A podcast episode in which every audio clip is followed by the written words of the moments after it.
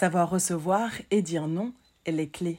Salut, c'est Gladouane, je suis une ancienne de l'équipe de France d'athlétisme, multiple championne de France en triple saut, longueur, hauteur et heptathlon, médaillée d'or et d'argent au Liban à l'occasion des Jeux de la francophonie. Aujourd'hui, je suis coach et j'accompagne celles et ceux qui souhaitent réussir le passage de la carrière du sportif de haut niveau vers la vie d'après, en leur donnant accès, à travers un accompagnement individuel et personnalisé, à des outils et des stratégies efficaces. Chaque semaine dans ce podcast, tu trouveras une réflexion, des conseils, des clés, un partage d'expériences, mais aussi l'intervention d'experts pour t'aider à comprendre les changements qui s'opèrent dans ta vie et pour t'épauler dans ton épanouissement. Aujourd'hui, j'ai une question. Arrives-tu à entendre non et à dire non facilement?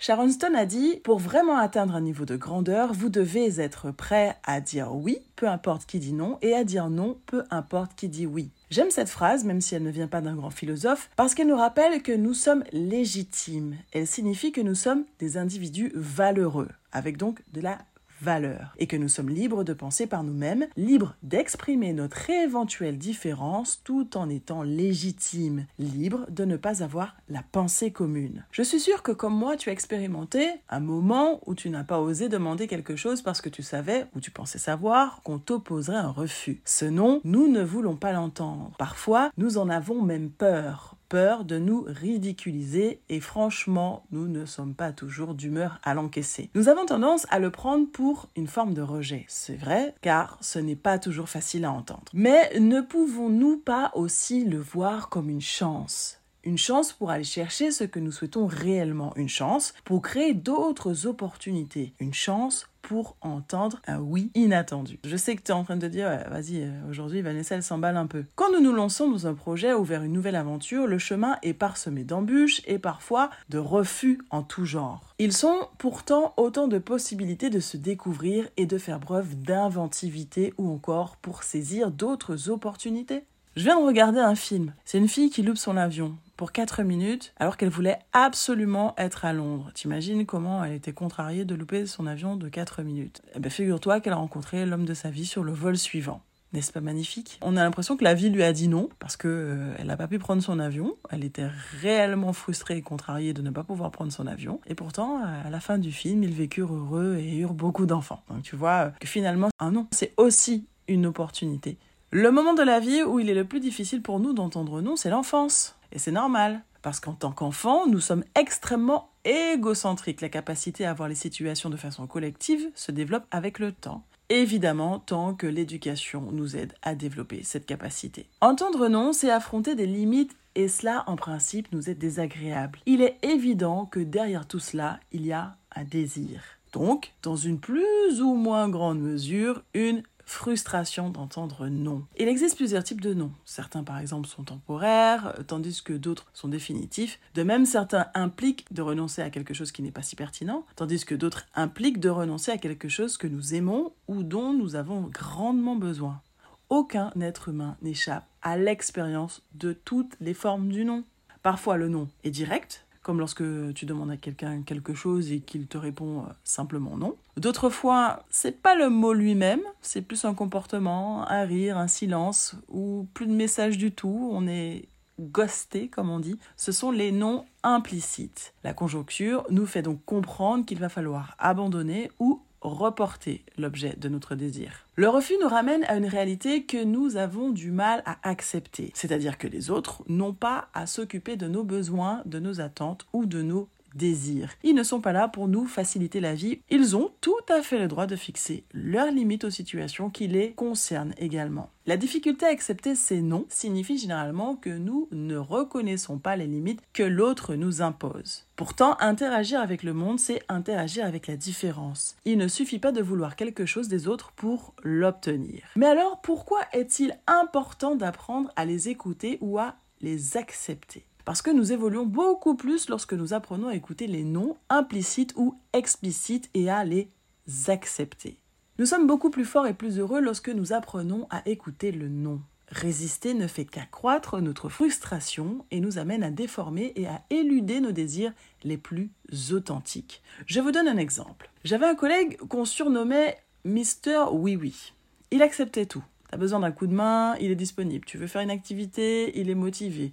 Je crois que je pourrais compter sur les doigts d'une main le nombre de fois où il a dit non. Pourtant, malgré ses réponses positives, dans, allez, euh, je vais dire 95% des cas, il ne faisait pas ce à quoi il s'était engagé. J'ai finalement réalisé que c'était pas par manque de confiance en mes réactions ou les réactions de mes collègues, mais c'est surtout que lui n'a pas appris à s'opposer sereinement. Pourtant, c'est comme tout. C'est une question d'habitude. Évidemment, il ne faut pas commencer par la grosse question qui fâche son patron. Mais quoique, qu'est-ce que tu risques en vrai? Mon directeur d'école de journalisme disait Le nom, tu l'as déjà, va chercher le peut-être. Et dans le fond, quand il pense, il a raison.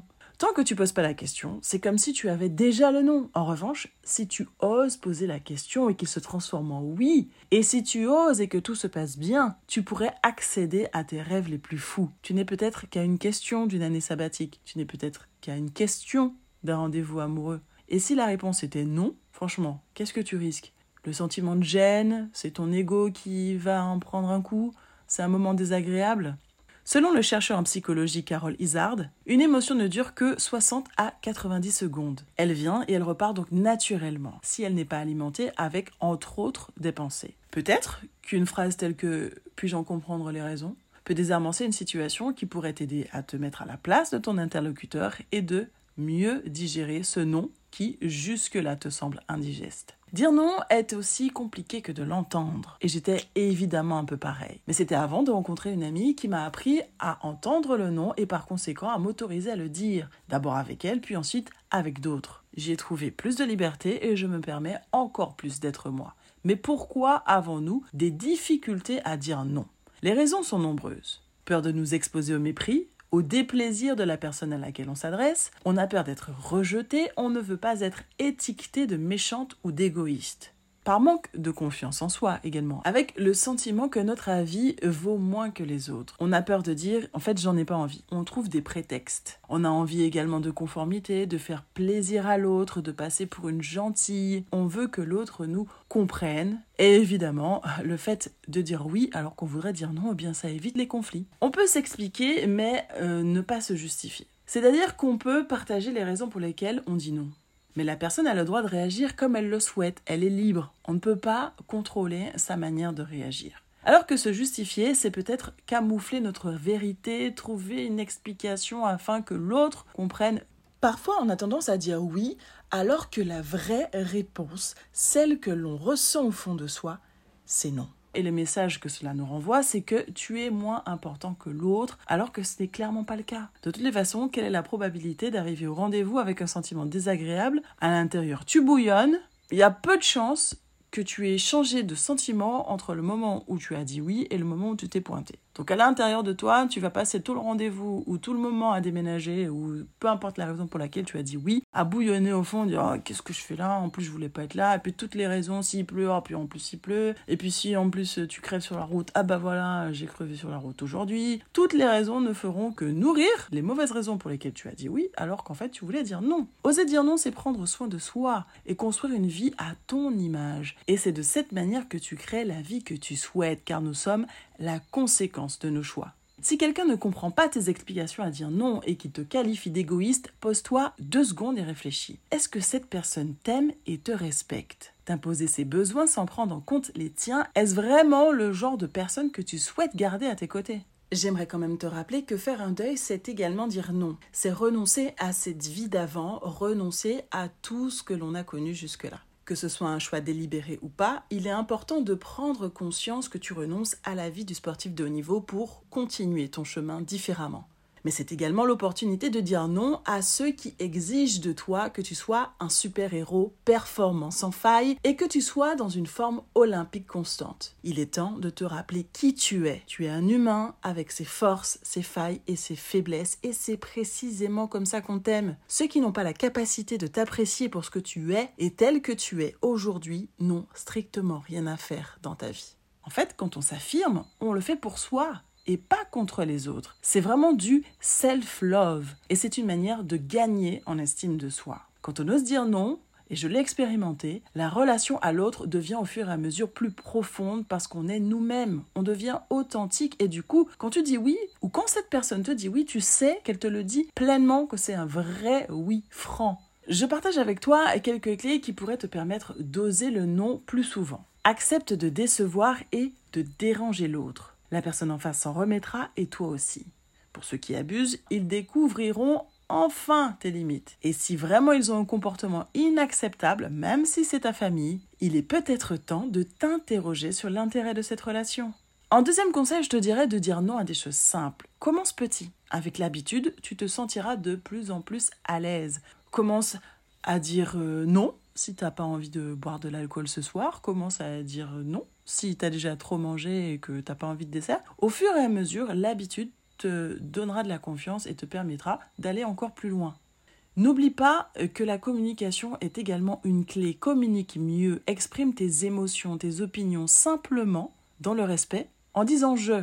Je pense que ce soir j'ai besoin de. Par exemple, si ton mec te dit euh, ce soir chérie, euh, j'ai soirée foot avec les potes, est-ce que ça t'embête? Au lieu de dire non, tu peux simplement lui dire j'ai vraiment besoin de passer du temps avec toi parce que c'est notre seule soirée commune cette semaine. Tu peux même aller plus loin en exprimant une note. Ça permet à l'autre de mesurer ton besoin. Parce que juste te dire j'ai besoin de passer du temps avec toi peut être un 4 ou peut être un 9. Et ça, ça peut changer la donne. J'ai beaucoup instauré euh, l'échelle de la note de 1 à 10 pour me permettre d'évaluer une situation.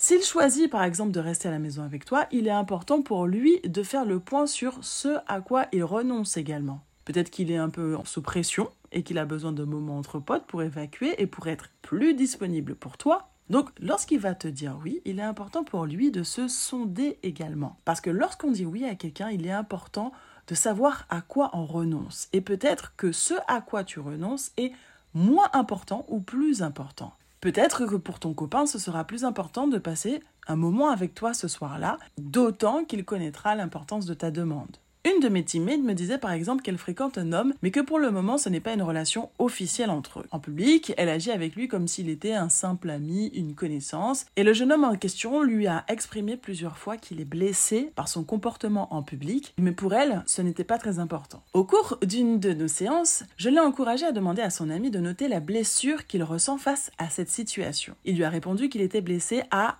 12 sur 10. Elle s'est donc rendue compte qu'elle n'avait pas évalué la situation à sa juste valeur, ce qui leur a permis de s'exprimer.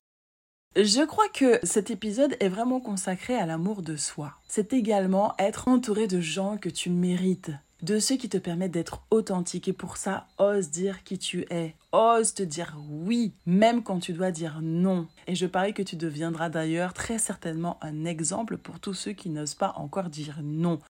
Si le sujet du jour te parle et que tu veux creuser encore, si tu veux partager ton expérience, si tu veux faire partie de mes teammates et que tu souhaites que je t'accompagne, tu peux me contacter sur les réseaux sociaux mais également sur mon mail vanessa.gladon@gmail.com. Et si tu souhaites comprendre comment je peux t'aider, l'appel découverte est gratuit. Si ce podcast te plaît, n'hésite pas à lui mettre 5 étoiles sur la plateforme que tu utilises et je t'invite à le partager à tous ceux à qui il pourrait plaire. N'oublie pas que la vie est un sport incroyable et que tant que la partie n'est pas terminée, rien n'est jamais perdu. Alors on se bat jusqu'au bout, jusqu'au gong, jusqu'au sifflet final, jusqu'à la ligne d'arrivée. Allez, je te donne rendez-vous très vite pour un nouvel épisode de The Glad One Podcast.